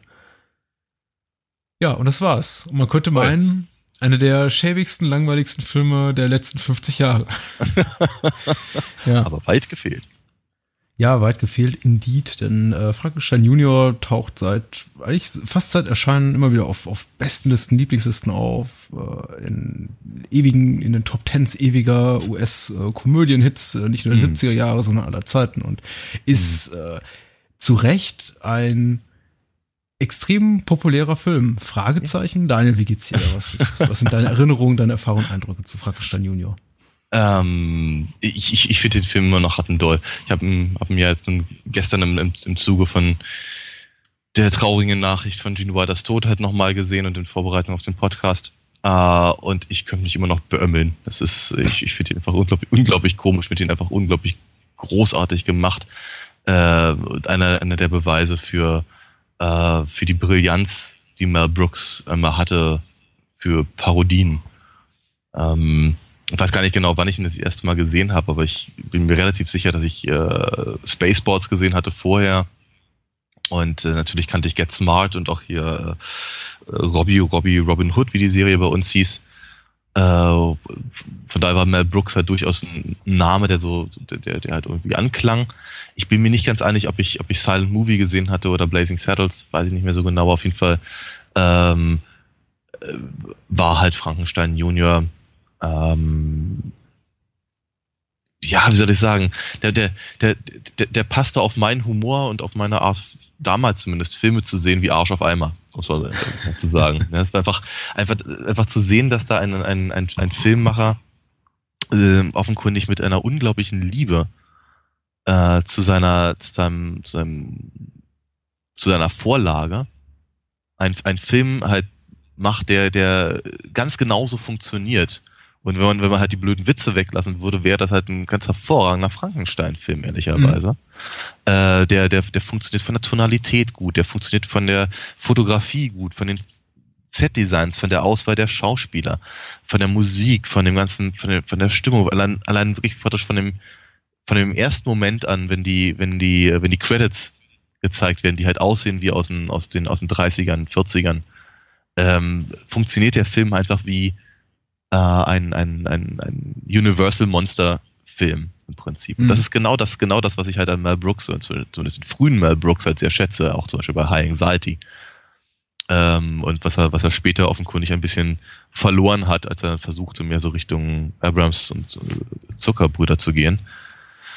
Schwierig halt alles in allem, aber wird äh, äh, Young Frankenstein ist halt ist, ist, ist großartig. Und dazu kommen dann eben natürlich auch noch die blöden Witze, die mich einfach die ich immer noch super, super komisch finde. Ich, meine, ich glaube, einige, einige meiner Lieblingsklassiker sind, ich meine, neben Frau Blücher, äh, ist natürlich Walk This Way. Das ist, das ist immer noch wundervoll. Ähm, und und, und äh, Froderick und Frankenstein, Igor. Wobei das tatsächlich äh, ist, ist mir äh, nur aufgefallen, ein, ein Gag, der auf, der, der auf Deutsch vielleicht sogar ein kleines bisschen besser funktioniert als auf Englisch wenn, ähm, wenn, wenn äh, Frederik Frankenstein äh, Igor fragt, ob sie eigentlich Igor ausgesprochen werden würde. Und also man hätte ihm gesagt, es, wäre, es würde Igor ausgesprochen, sagte Marty Ferdman im, im Original, und dann, dann haben sie es wohl falsch gesagt. Ähm, und auf Deutsch sagte er, er, kommt, er käme von der Nordwand. Und das finde ich einfach grandios. Wunderschöner Wort. Äh, an der Stelle fällt mir auf, ich habe den Film, glaube ich, nie auf Deutsch gesehen. Ah, okay. äh, weil da, da ich erst wirklich relativ spät, und zwar im DVD-Zeitalter, zu Young Frankenstein gefunden habe. Es ist kein Film, den ich in meiner Kindheit und Jugend gesehen habe, sondern wirklich erst zum ersten Mal vor rund 12, 13, 15 Jahren. Oh. Ähm, und äh, durchaus noch in einem, in einem Alter war, wo ich da für sowas mich begeistern konnte. Ich glaube, ich bin es jetzt noch viel mehr. Also äh, die Begeisterung hat auf jeden Fall nicht nachgelassen. Ich habe den Film auch sofort ins Herz geschlossen. Und ja, ich mag auch schon allein die, die, die, die, stimmungsvolle Eröffnung des Films, der tolle Score, dieses äh, tolle, tolle Matte Painting mit dem irgendwie Blitz und Donner, Krach, Krawum und äh, ich, äh, das Einzige, was wirklich stört in dem Moment, aber auch nicht wirklich stört, sondern einfach eben nur die, der, der Tatsache geschuldet ist, dass es eine 20th Century Fox Produktion ist, ist eben, dass das falsche, dass das falsche äh, Studio-Logo irgendwie vor dem Film Ja. prangert äh, und Ja. nicht Universal, sondern Fox. Ja. Aber Ja. äh, sei es drum. Ich mag auch, dass der Film sich so viel Zeit ist, bis wirklich zu seinem ersten Gag, äh, Hm. bis wirklich der erste Gag eintritt, nämlich die Tatsache, dass äh, der der der der Urahn von Frederick nicht loslässt, Frankenstein Victor, ja, Ja. Äh, sein Buch im Grabe da nicht loslassen will. Und der, äh, der Erbverwalter, weiß ich, Archivar, wer auch immer, der alte Herr mit Zylinder, der Ja. so zu kämpfen hat, äh, dieses, Ja. dieses Dokument an dieses Buch ranzukommen. Ja. Das ist übrigens Äh, Michael Fox. Das, die, einz die, die einzige Rolle, in der ich ihn sonst Ah. wahrgenommen habe, war ähm, äh, als ähm, als, äh, als als alter grantiger Schneider in einer in der in der Seifenoper Reich und Schön. Hm. Schön. Ja, ja, ich fand's auch irgendwie seltsam. Okay. Ähm, ja, und äh, so geht's dann eigentlich irgendwie auch weiter. Also was, was mich jetzt beim, beim, beim Wiedersehen ein bisschen nicht überrascht hat, aber mir doch auch wieder aufgefallen ist, insbesondere weil ich erst vor relativ kurzer Zeit Blazing Saddles, ich glaube, der zu Deutsch der Wilde Wilde Westen heißt, äh, nochmal gesehen hatte, war, dass die Gagdichte gar nicht so hoch ist. Äh, bei äh, Frankenstein Junior, wie ich es jetzt in Erinnerung hatte. Der Film ist zwar lustig und wenn er lustig ist, ist er brachial lustig. Ich habe jetzt mindestens ein Dutzend Mal laut, laut loslachen müssen bei, Mhm. beim Sehen des Films und selbst wenn es Gags waren, die ich schon x-fach gehört hatte und äh, oder gesehen hatte und äh, ich glaube auch auf einige Zuseher vielleicht sogar fast schon so ein bisschen abgeschmackt wirken, weil sie denken, okay, den habe ich schon mal woanders an anderer Stelle irgendwie verbraten gesehen Mhm. Dachte ich mir doch, okay, da es gibt durchaus lustigere Mel Brooks Filme. Ich würde Mm. irgendwie High, High Anxiety da reinschmeißen, Silent Movie auf jeden Fall, der ein reines Gag-Feuerwerk ist, aber auch Blazing Ja. Saddles. Und äh, musste dann äh, bei, bei kurzer Recherche auch äh, nicht ganz unüberrascht feststellen, dass sogar Mel Brooks diese Meinung teilt und er meinte, es sei irgendwie wohl sein bester Film und auch sein Lieblingsfilm unter denen, die Mhm. er gemacht hat, aber mit Abstand nicht der, äh, sein mit Abstand nicht nicht der lustigste Film. Ja. Ähm, ist eben auch, das hast du bereits so angesprochen, einfach mal verdammt noch mal gut gemachter Film. Ja. Und äh, das ist eben wirklich, äh, da, da, da sieht man eben das wirklich äh, sehr, sehr solide Ha- Handwerk dieses Filmemachers, der sich eben nicht damit äh, genügt, irgendwie, äh, dem es ihm nicht genügt, einfach nur äh, Gags in Szene zu setzen, sondern wirklich Atmosphäre zu schaffen, Figuren Ja. zu etablieren, einfach ähm, stimmungsvolle Bilder zu zeigen. Und äh, so sehr ich zum Beispiel ähm, Zucker Abrams Zucker liebe und Ja. ähm, Kevin Smith wäre auch so ein Filmemacher, den ich zwar jetzt nicht liebe, aber dem ich durchaus die äh, durchaus einige Kompetenz im, im, im Schaffen komödianischer Werke zu, zuspreche. Mhm. Die hätten das zum Beispiel nicht drauf, glaube ich, Mhm. äh, diese Art von Film so äh, atmosphärisch dicht zu inszenieren. Ich habe, ist mir auch gestern so durch den Kopf gegangen. Ich hatte so ein bisschen das Gefühl, dass, dass sich eben genau in dieser Liebe zum Detail und dieser, dieser, auch dieser Liebe zum Metier und zu der Zeit ihm vielleicht auch so ein kleines bisschen das, das zeigt, was dann später, was er dann später mit Brooks Film gemacht hat als, als Produzent. Hm. Eben gar nicht, gar nicht unbedingt halt, sagen wir mal, Filme zu produzieren, die halt irgendwie seinem, seinem eigenen Werdegang entsprechen, sondern von denen er halt äh, ähm, sich einfach auf künstlerischer Ebene was, was, was ausrechnet, wie eben zum Beispiel David Lynch's ähm, Elefantenmann. Hm. Ähm, ja, Mel Brooks, Mel Brooks, ähm, eigentlich wollten wir über Gene Wilder sprechen. Vielleicht sollten wir ein bisschen über die Besetzung sprechen, weil Ja, äh, äh, bevor wir zu, zu anderen Themen kommen, denn äh, nicht zuletzt lebt ja auch äh, die die die die äh, Frankenstein Junior wie viele Komödien von ihren Figuren und die sind äh, nicht nur wirklich äh, schön umrissen und schön gezeichnet, sondern werden auch von äh, sehr talentierten Darstellern gespielt und viele davon gehören so ein bisschen zum zum zum Standard äh, zur Standardbesetzung von Brooks Filmen. Also Mhm. äh, wie gesagt, Wilders dritte Zusammenarbeit mit, Mhm. mit Brooks war, war dieser Film, ich glaube, Madeline Kahns äh, zweite Zusammenarbeit nach Blazing Saddles. Genau, Marty Feldman ähm, war im Silent Movie. Richtig. Vorher oder danach, ja. Äh, danach. Danach, ja. Ich bin mir ziemlich sicher danach, ja. Hm. Und äh, sehr, sehr, ja, sehr viele bekannte, talentierte irgendwie Gesichter, die man irgendwie, die, die mir eigentlich auch außerhalb äh, von, von Mel Brooks schaffen, so präsent nie mehr waren wie hier. Also es gibt zum Beispiel einige, einige, einige Darsteller, wie zum Beispiel Madeline Kahn oder ähm, Marty Feldman, den ich mit irgendwie ein, zwei Ausnahmen, wirklich Ja. immer nur, die, die, ich- die ich beide immer mit ein, zwei Ausnahmen nur, nur in Mel Brooks Filmen verorte. Wenn ich, wenn mich irgendjemand fragt, nenn mir irgendwie drei, vier bekannte Marty Feldman-Streifen, würde ich wahrscheinlich alles nennen, was er mit Mel Brooks gemacht hat. Okay. Ähm, ja, ich glaube, Außer vielleicht Dotterbart. Ich wollte gerade sagen, Yellowbeard wäre wäre natürlich noch eine Sache. Ich meine, die Marty Feldman Show selber natürlich. die ich nie Ähm, gesehen habe. Ah, okay, na gut. Äh, und das, was er halt vorher gemacht hatte, zusammen mit, mit, mit anderen eng englischen Größen, wie weiß ich, zum Beispiel Dudley Moore und so. Ne? Also, Hm. wenn im im Prinzip ist, ist Marty Feldman ja einer, einer der Vorgänger von, von, von Monty Python, wenn man so möchte. Wolltest du das noch ausführen? Nein, das wollte ich nur angemerkt haben. Ich füllte mir gerade eine Flasche Wasser zum Mund und war bereit, schon so. zu nehmen.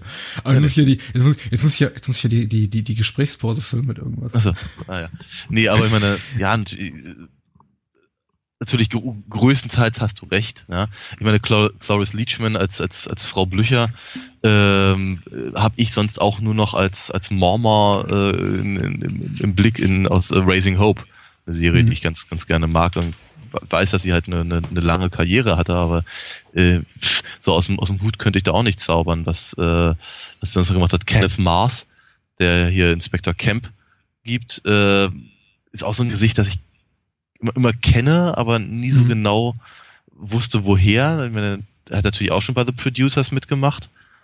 Ähm, und, und, und ich glaube, bei Malcolm in the Middle war er mit dabei und so. Aber es halt also für Ach so eine, ja, ja, und, und, und, und einfach auch so eine, einfach so ein Gesicht, das man halt einfach kennt. Ja, aus, aus, aus, keine Ahnung, Dingen halt irgendwie, aber äh, so, so spontan hätte ich es eben auch nicht anders äh, zuordnen ähm, können. Ich meine, Peter Boyle natürlich schon. Eine Sache, die mir in äh, Frankenstein Junior wirklich gut gefiel und die mich äh, tendenziell eher nervt in anderen Komödien, sind diese, sind die sogenannten Celebrity Cameos, wenn irgendwie Gene bekannter Hackman? Star irgendwo reingeschmissen wird. Ja, und Gene Hackmans Auftritt als, als blinder Bettler ist so, Ja. wie soll ich es beschreiben, so understated und so leise Ja. und so Ja, einfach auch so liebevoll, wie er ihn por- porträtiert und Ja. einfach so auch teilweise Ja. der, der Tonalität des Films so komplett wi widersprechen, dass es mir Ja. richtig gut gefällt und auch der Humor in der. Szene richtig gut funktioniert. Wobei ich die auch immer noch bis zum heutigen Tage eher anrührend als wirklich schreiend komisch finde. Selbst wenn dann die Slapstick-Momente auftreten und Ja. aber äh, äh. Frankensteins Monster Bierkrug zerschmettert wird. Entschuldigung. ja, nee, aber da hast du natürlich einen ganz, ganz wesentlichen Punkt angesprochen. Also ganz, ganz wesentlich für die für die gesamte Frankenstein-Geschichte außerhalb auch von von von Mel Brooks Film. Das eben natürlich jetzt sehr sehr sehr anrührend ist. Das ist eigentlich eine tragische Geschichte einer einer einer einer, einer Kreatur, die eben äh, meine ja anders als Boris Karloff und natürlich auch anders als als, als hier die die Kreatur ähm, sich ja eigentlich der, der eigenen Existenz äh, bewusst ist und und und dann der der ähm, des, des, des nicht dazugehörens und und all das. Und ähm, ja alles ich meine das das Monster ist ja sehr beredt tatsächlich in im, im Buch. Ähm, und äh, das ist ja alles etwas was was in den in den alten Frankenstein-Filmen rausgelassen wurde aber eben natürlich auch ersetzt wurde durch genau solche Szenen weil die, natürlich gibt es auch die Szene mit dem Bettler und die, die Szene mit dem Kind und all das nur etwas anders ausgeführt dann letztendlich natürlich auch mit anderem einem anderen Hintergrund. Ähm, aber eben genau diese, diese, diese Grundtragik äh, zieht sich natürlich durchaus durch dieses, durch diese, durch diese Geschichte. Wobei man sagen muss, äh, und ich glaube, das ist auch so ein, das ist ein maßgeblicher Punkt, der Mel Brooks frühere Filme, also sagen wir mal so das, was er bis Ende der 70er Jahre gemacht hat, also maßgeblich unterscheidet von seinen Produktionen jüngerer Zeit. Er, er macht zwar Parodiefilme, er parodiert zwar Genres, äh, wie zum Beispiel im Fall von Blazing Saddles, das Western-Filmgenre oder konkret filmische Werke oder literarische Werke, wie jetzt im Fall von Young Frankenstein, die überwiegend eben die, die James Whale äh, Frankenstein-Verfilmung, Ja. Frankenstein und Bride of Frankenstein. Aber ähm, er kopiert, äh, äh, der, die Filme ziehen nicht explizit ihren Humor daraus, irgendwie Szenen eins zu eins zu kopieren und dadurch zu parodieren, dass sie sie irgendwie richtig. einfach satirisch überhöhen. Sondern ja, der Film ist tatsächlich zum überwiegenden Teil, auch wenn er sich eben an der Geschichte und der Ästhetik entlang hangelt, die wir bereits kennen aus der Literatur, aus äh, vorherigen Verfilmungen, aus Universal-Klassikern, äh, hat er eben völlig eigene Figuren und mm. äh, eine völlig eigene Geschichte und äh, Gags, die sich nicht allein daraus speisen, aus einer Vertrautheit mit dem Ursprungs-, mit dem Quellmaterial. Ja, ja sicherlich. Man muss, also, man, man, muss, man muss die Originale nicht gesehen haben, aber, ähm, aber es, äh, einfach was die Tonalität angeht oder eben aber einfach auch das, das Set-Dressing zum Beispiel, ähm, gewinnt halt natürlich eine ganze Menge mehr, wenn man eben ähm, sich einfach wieder, äh, daran erinnert fühlt. Ja. ja. Ich, äh, ich glaube, und ich glaube, das ist auch so eine besondere Qualität von Mel Brooks Film, ist, dass, dass auch, auch der Humor auf so eine Art und Weise funktioniert, dass man den Film eben unabhängig davon, ob man eben diese, diese quasi Vorab-Expertise hat, diese, diese, diese Kenntnisse der Literatur und Filmgeschichte und eben dieses ganze Vorwissen mitbringt und deswegen vielleicht irgendwie Gags noch mehr auskosten kann oder einiges eben versteht, was andere Menschen eben nicht verstehen. Dass Filme aber gleichermaßen eben für diese Menschen geeignet sind, also ja uns, uns Nerds und oder wie eben auch, sagen wir mal, ein jüngeres Publikum, was vielleicht nicht so, noch nicht so irgendwie Literatur- oder Filmaffin ist, aber noch nicht so Popkulturaffin ist und äh, eben diese ganzen Vorlagen kennt. Denn äh, die, die Szene mit dem, mit der Begegnung zwischen äh, Frankensteins Kreatur und dem kleinen Mädchen hat natürlich für uns nochmal irgendwie eine andere Tragweite und eine andere, andere Schwere als für jemanden, der die Vorlage nicht kennt. Aber der mhm. Gag dann am Ende der Szene, der die, mhm. der die Szene quasi so pointiert abschließt mit dem durch das äh, Zimmerfenster fliegenden kleinen Mädchen, das dann irgendwie im Bett landet und die Eltern kommen ja. nichts an rein und denken, sie schläft da ganz ruhig. Ja. Funktioniert, funktioniert natürlich auch für jeden. Also. Ja. ja. Und äh, so kann sich eben jeder auch an einem Film erfreuen. Und äh, mm. äh, ich bin ganz froh, dass ich wahrscheinlich in der Lage sein werde, diesen Film auch relativ früh, genau wie Blazing Cells, irgendwann mit meinem Sohn gucken zu können, relativ früh im Alter, um mir relativ sicher sein zu können, dass die ganzen die ganzen Sex-Gags, die, mit denen der Film relativ prall gefüllt ist, wahrscheinlich hm. über seinen Kopf hinausgehen. ich hoffe es zumindest. Ja. Ähm, ich kann mich zumindest daran erinnern, dass ich in relativ frühem Alter Blazing Saddles gesehen habe, der auch in der Hinsicht nicht gerade ähm, hinterm Zaum hält mit seinen äh, schlüpfrigen Anspielungen und äh, nichts davon so richtig begriffen habe. Und erst dann viele Jahre später ja, gemerkt habe, ah, ach, das ja. ist die, das, das ist der, der, der, der, der, der, der Text hinter der Szene mit der, mit der dicken Knacker. ja. Okay. Genau. Ja, ja, ja. Ähm, wobei ich ganz ehrlich sagen muss, äh, das, das, das ist aber, sagen wir mal, dann auch vielleicht immer die Humorebene, auf die ich noch am ehesten verzichten kann bei dem Film. Ja. Ich finde ich finde sowieso, also fast die gesamte, ich meine, ich finde es irgendwie ganz witzig. Ich meine, Madeline Kahn ist großartig, sie spielt wundervoll. Und äh, ich finde schon, dass die Figur von, von, von Froderick Frankenstein äh, äh, so, so, eine, so eine Figur braucht, um dagegen zu spielen. Ähm, ich finde aber, dass sie eigentlich in der Geschichte an sich relativ wenig verloren hat, selbst wenn sie halt am Ende mit den, mit den, mit den grauen Streifen in den Haaren auftaucht, wie halt Bride of Frankenstein. Ähm, und ja, wie soll ich sagen, aber wie, diese, diese Humorebene, da ist, da, da, da verliert mich der Film eben schon ein kleines bisschen. Weil ich denke, andere, auf anderen Ebenen funktioniert er viel, viel, viel, viel besser. Genauso wie mich der Film fast jedes Mal, wenn ich ihn sehe, bei Putting on the Ritz verliert. Weil ich irgendwie denke, das ist, das, das, das ist nicht nötig und das ist, das ist eben eine, eine, eine das ist einfach eine Parodie, äh, er, er verlässt die Parodieebene, auf der der Film zu dem Zeitpunkt bereits seit fast anderthalb Stunden super funktioniert. Ja. Hm. Und ähm, er, er, kommt dann ja wieder wieder zurück tatsächlich. Ich meine, sobald halt das Monster dann da in, im, im Kerker sitzt oder, oder eben dann die, äh, die, die, die, die, die Dorfbewohner mit, mit Inspector Camp und wie das, das, das Schloss stürmen und so, da, da hat der Film dann ja tatsächlich wieder ähm, äh, genau die, die Szenen, in denen er wieder überzeugen kann. Aber hat mhm. Putting on the Ritz ist schwierig. Ja, mir geht's da, mir geht's da ein bisschen anders. Also ich finde, der Film ist schon so in seinem, in der Art seines Humors relativ geradlinig. Insofern, dass er niemals wahnsinnig schlau daherkommt. Also äh, so, sowas wie wirklich irgendwie Smart No More, wie es jetzt zum Beispiel ein Woody Allen-Film hat, äh, in dem, Mm, keine Ahnung, Marshall McLuhan-Witze geriss, gerissen werden, die wahrscheinlich keiner versteht, der nicht zumindest ein, der irgendwo mal Abitur gemacht hat. Ja. Äh, die treten eigentlich, kommen eigentlich in in, in Frankenstein Junior so gut wie nicht vor. Also alle, der, der Humor ist schon flach, aber die Art und Weise, wie er eingesetzt wird, wie das, das Timing und wie er dargestellt wird, eben wie er performt wird von den, von den Darstellern, Mhm. das macht für mich so ein bisschen die Besonderheit des Films aus. Eben in diesem ganzen, in diesem liebevollen Dekor, in diesem liebevollen Setting, in dieser tollen Inszenierung von Mhm. diesen wirklich äh, talentierten Darstellern. Ich glaube, man hätte dasselbe Drehbuch nehmen, nehmen können, einem weniger talentierten Regisseur geben können und er hätte irgendwie die, die, die komplette Grütze daraus gemacht. Denn es Ja. gibt keinen wirklichen Gag in dem Film, von dem ich behaupten könnte, oh, das war jetzt aber wirklich äh, smarter Witz. Der hat irgendwie das aktuelle politische Geschehen äh, pointiert kommentiert oder so. Ja, Äh, sicherlich. nichts davon befindet sich wirklich in dem Film. Also alles, was wir sehen, egal ob es irgendwie der, der Buckel von Igor ist, der von einer Seite zur anderen äh, wandert, oder die Tatsache, dass eigentlich äh, hinter seiner ähm, buckligen, ähm, grobschlächtigen Fassade eigentlich offensichtlich ein, ein, ein gebildeter britischer Gentleman mit einem sehr, sehr äh, debilen Humor steht. Also ich Ja. meine, nichts davon ist wirklich smart in dem Sinne. Die Art der Inszenierung ist smart, aber die, Ja. die Gags selber, die Puns äh, sind ja flach. Ich weiß nicht, ob ich dem Film jetzt irgendwie Unrecht tue, weil das, das will ich nicht. Ich habe mich sehr, sehr amüsiert und äh, ich lache mich auch zum hundertsten Mal schlapp, schlapp wenn ich äh, äh, Frau, Frau Blücher, also ähm, Doris Kleitschmann heißt sie? Doris oder Cloris? Cloris Leachman. Cloris Leachman, was für ein Ja. schöner Name. Ja, ne? Furchtbar. Cloris Leachman. Äh, Ja. In ihrem wunderbaren Fake-Deutsch irgendwie reden höre und äh, äh, äh, Dr.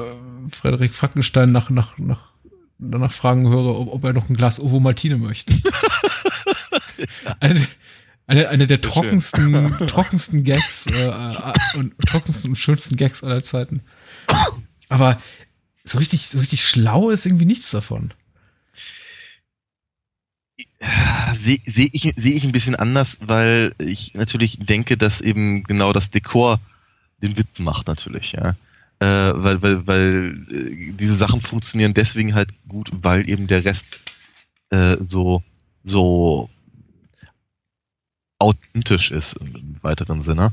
Ähm, und von daher ist Absolut, das dann eben durchaus wieder clever, aber irgendwie hat er, das hast du ja auch schon gesagt, eher eben in der Inszenierung oder in der, der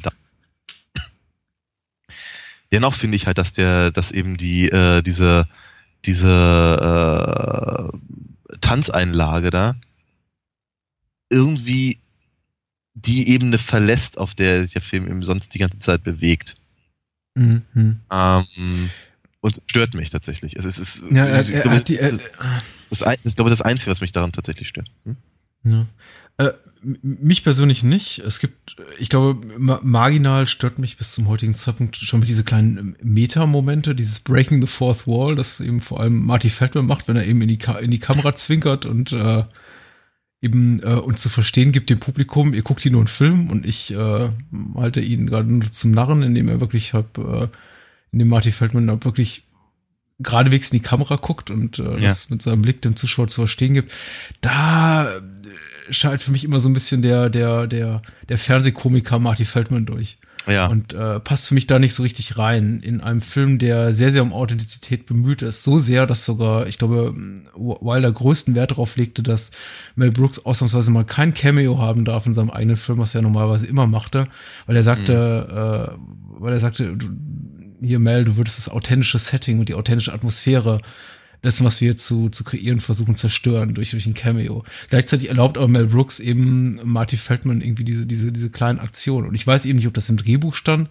oder ob Feldman das improvisiert hat. Ich tippe mal auf Letzteres, ja, da eben, so sagt zumindest die Produktionshistorie, relativ viel in dem Film aufgrund von Improvisation entstanden ist. ja, Auch die, die, auch der Ovo Martine Gag. ja, ja, ja. ja. Der wo- wirklich schön ist. Wo, wo, wobei er natürlich, also wobei ähm, Mel Brooks ja sehr wohl verschiedene Cameos hat in dem Film, ne? ja, stimmt. Also er- Stimmlich, genau. Er, er spricht halt unter Umständen, äh, unter, unter anderem den äh, hier äh, Viktor Frankenstein, ja.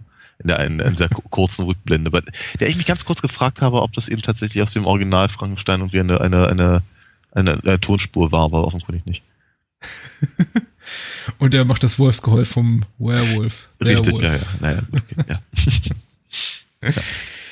Ach ja, sehr schön. Ja, die, ach, diese, diese Irving Berlin Nummer, ich, ich weiß nicht, sie, sie, irgendwie, sie, sie stört mich nicht. Es ist tatsächlich irgendwie eher so, so ein Punkt, dem ich jedes Mal entgegenfieber, da ich sie doch relativ amüsant finde und auch, auch, auch vergleichsweise kurz und äh, habe sie auch irgendwie so als ein bisschen als Notwendigkeit betrachte, da äh, irgendwie noch so einen dramatischen Höhepunkt für den Film zu schaffen. Ich persönlich empfinde eher das, was danach kommt, als etwas zu lang ausgewälzt. Ich glaube, der Film überschreitet so ein bisschen seine normale Halbwertszeit, indem er den Film dann noch ungefähr 20, 30 Minuten weitergehen lässt. Und dann eben, mhm. äh, und eben Madeline Kahn, Madeline Kahn zurückbringt in die Handlung, die, wie ja. du bereits gesagt hast, nicht wirklich eine bedeutungsvolle Rolle spielst und bis zu dem Zeitpunkt eigentlich nur diese kurze Verabschiedungsszene hatte am Bahnsteig mit Gene Wilder, mhm. die sehr lustig ist. Mhm. Aber ähm, äh, wenn sie eben in den Film zurückkommt, hat sie eigentlich für Wilders Figur, also für Frederik Frankenstein, keine, keine wirkliche Bedeutung mehr. Richtig. Und ähm, man weiß eigentlich auch als Zuschauer ahnt eigentlich nur, die wird jetzt irgendwie untergebracht oder umgebracht oder sonst irgendwas mm. mit ihr gemacht, aber äh, mm. für, für die Figur von Wilder wird sie irgendwie keine, keine tragende Rolle mehr spielen. Richtig, nicht mehr, nicht mehr zu dem Zeitpunkt, ja. Ähm, ich finde ich finde sowieso, ich meine, ich, ich, ich liebe den Film und ich finde ihn, find ihn ganz großartig und ich, ich, einerseits habe ich sowieso das Gefühl, ich hätte davon gerne noch mehr sehen wollen. Andererseits finde ich aber auch durchaus, dass, äh, dass 100 Minuten vielleicht nicht unbedingt nötig, nötig gewesen wären. vielleicht hätte man ihn auch durchaus auf, auf, auf gute 96 oder sowas runter, runterbrechen können oder auf, auf ach, keine Ahnung, wenn man ein paar Sachen rauslassen würde, vielleicht sogar auf 80 oder sowas. Ja, ja naja, die, die, die, die, die, äh, die, die James Whale-Verfilmungen sind, glaube ich, auch nur jeweils um die 70 Minuten lang. Mhm. Ähm, ja, tatsächlich finde ich so, es ist ein bisschen zu viel an, an, an Handlungen am Ende und ein paar Charaktere zu viel. Da hätte es irgendwie ein, zwei, zu weniger hätten es auch getan. Man hat irgendwie so ein bisschen das Gefühl, man wollte da, wollte, wollte da vielleicht auch noch einige, einige Darsteller unterbringen, die es nicht unbedingt gebraucht hätte. Äh, in der Entste die Entstehungsgeschichte des Films besagt ja auch, dass äh, einige Besetzungskus auch irgendwie nur dadurch zustande kamen, dass eben äh, Mel Brooks sehr gut mit damals dem Agenten Mike Medavoy, der dann später ein großer Producer wurde, äh, befreundet war und gesagt hat, hier, ich habe gerade Marty Feldman an der Hand und Peter Boyle an der Hand und noch ein, zwei andere und hast du nicht ein paar Rollen für die? Und man dann auch das mm. Drehbuch entsprechend noch etwas erweitert hat. Ah, okay.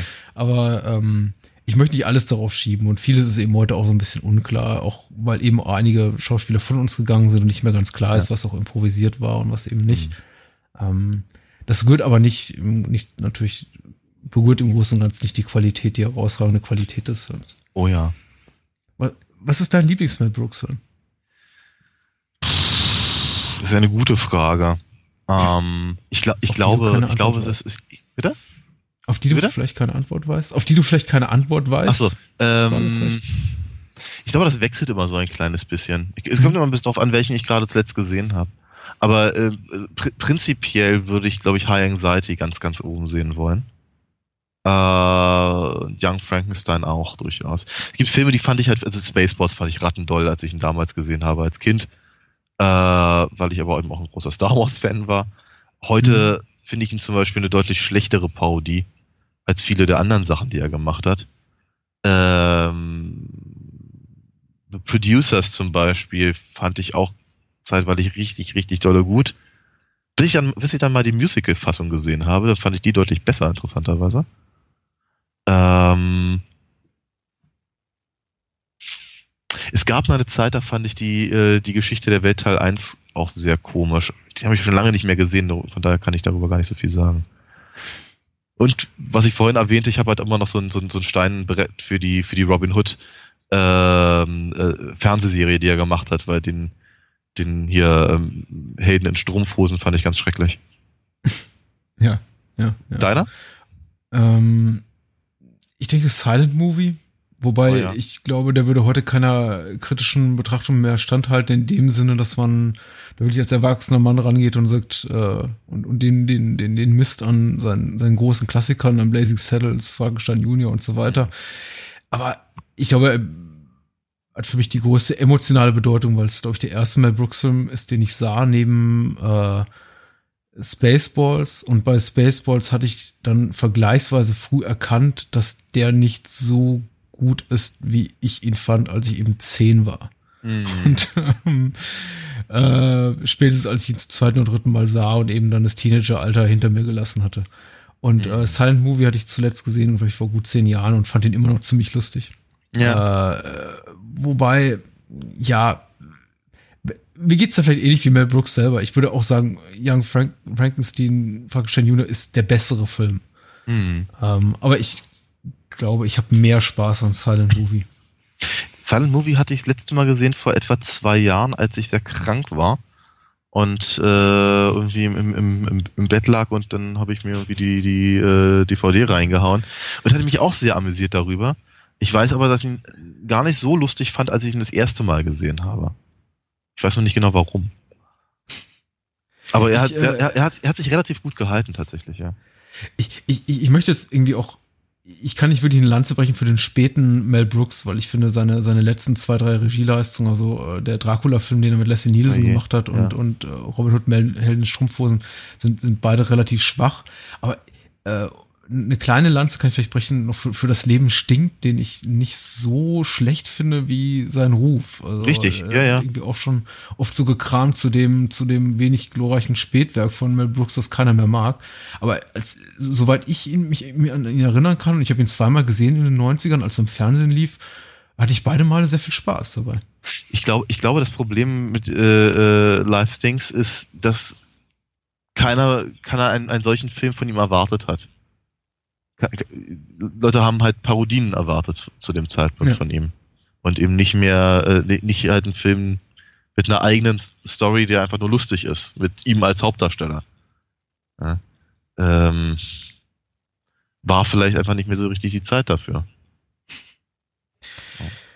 Ja, und so, ähm, ich würde gerne, ich würde gerne eigentlich diese Episode abschließen mit einem, mit irgendeinem Schwanzwitz, irgendwie, der uns jetzt so in die, in die Abschlussmusik begleitet, wie es, äh, wie, wie es äh, Frankenstein Junior tut, weil ich das irgendwie ziemlich, ziemlich mutig finde. Das finde finde ich für damalige Verhältnisse mutig und für Oh heutige ja. Verhältnisse wäre es das auch. Ich glaube, man konnte es dort nicht mehr machen.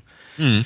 Äh, und das sind, das ist eben auch so, was Frankenstein Junior auszeichnet, aber auch Blazing Saddles vor allem auszeichnet. Das sind beide Filme mit Gags, äh, von denen ich mir sage, ich glaube, die könntest du heute nicht mehr so einfach stehen lassen. Das müsstest du Hm. heute irgendwie alles relativieren oder sagen, ja, komm hier, der ist gar nicht so, wie, er zuerst erscheint und äh, wir sind doch gar nicht eigentlich alle, alle, alle Rassisten, Sexisten, äh, misogyne Schweinehunde und so.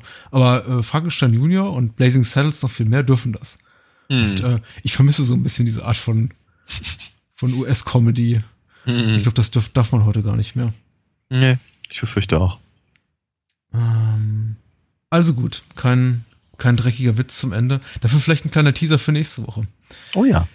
Etwas, worauf mich wir auch uns schon länger drauf. freuen. Ja. Ja. wir sprechen über einen von uns viel zu lange vernachlässigten Filmemacher, der äh, lange auf der Liste schon stand und jetzt endlich zu äh, Ehren getragen wird auf dem Thron, der ihm gebührt. Äh, wir werden gucken, inwieweit wir ihn ähm, ja, gerecht werden können und äh, sich uns an seinem Werk erfreuen. Ich kenne die Filme ja beide schon. Du zu teilen? Richtig. Fragezeichen. Ja, ja, ich habe ich hab, genau. Ei- Einen noch nie gesehen und den anderen nur halb. Wir sprechen über zwei, ich glaube, die zwei äh, populärsten Filme von Roland Klick. Wir sprechen über Deadlock aus dem Jahr 1970 und über Supermarkt aus dem Jahre 74, wenn mich nicht alles täuscht. Ja. Daniel, letzte Worte Habe ich nicht. für diese Woche. Ich auch nicht. Ähm, hast du was gesagt? Oder kam Nein, das aus dem nein, anderen Raum? das war gestern. Gute Nacht. Bis dann, ciao.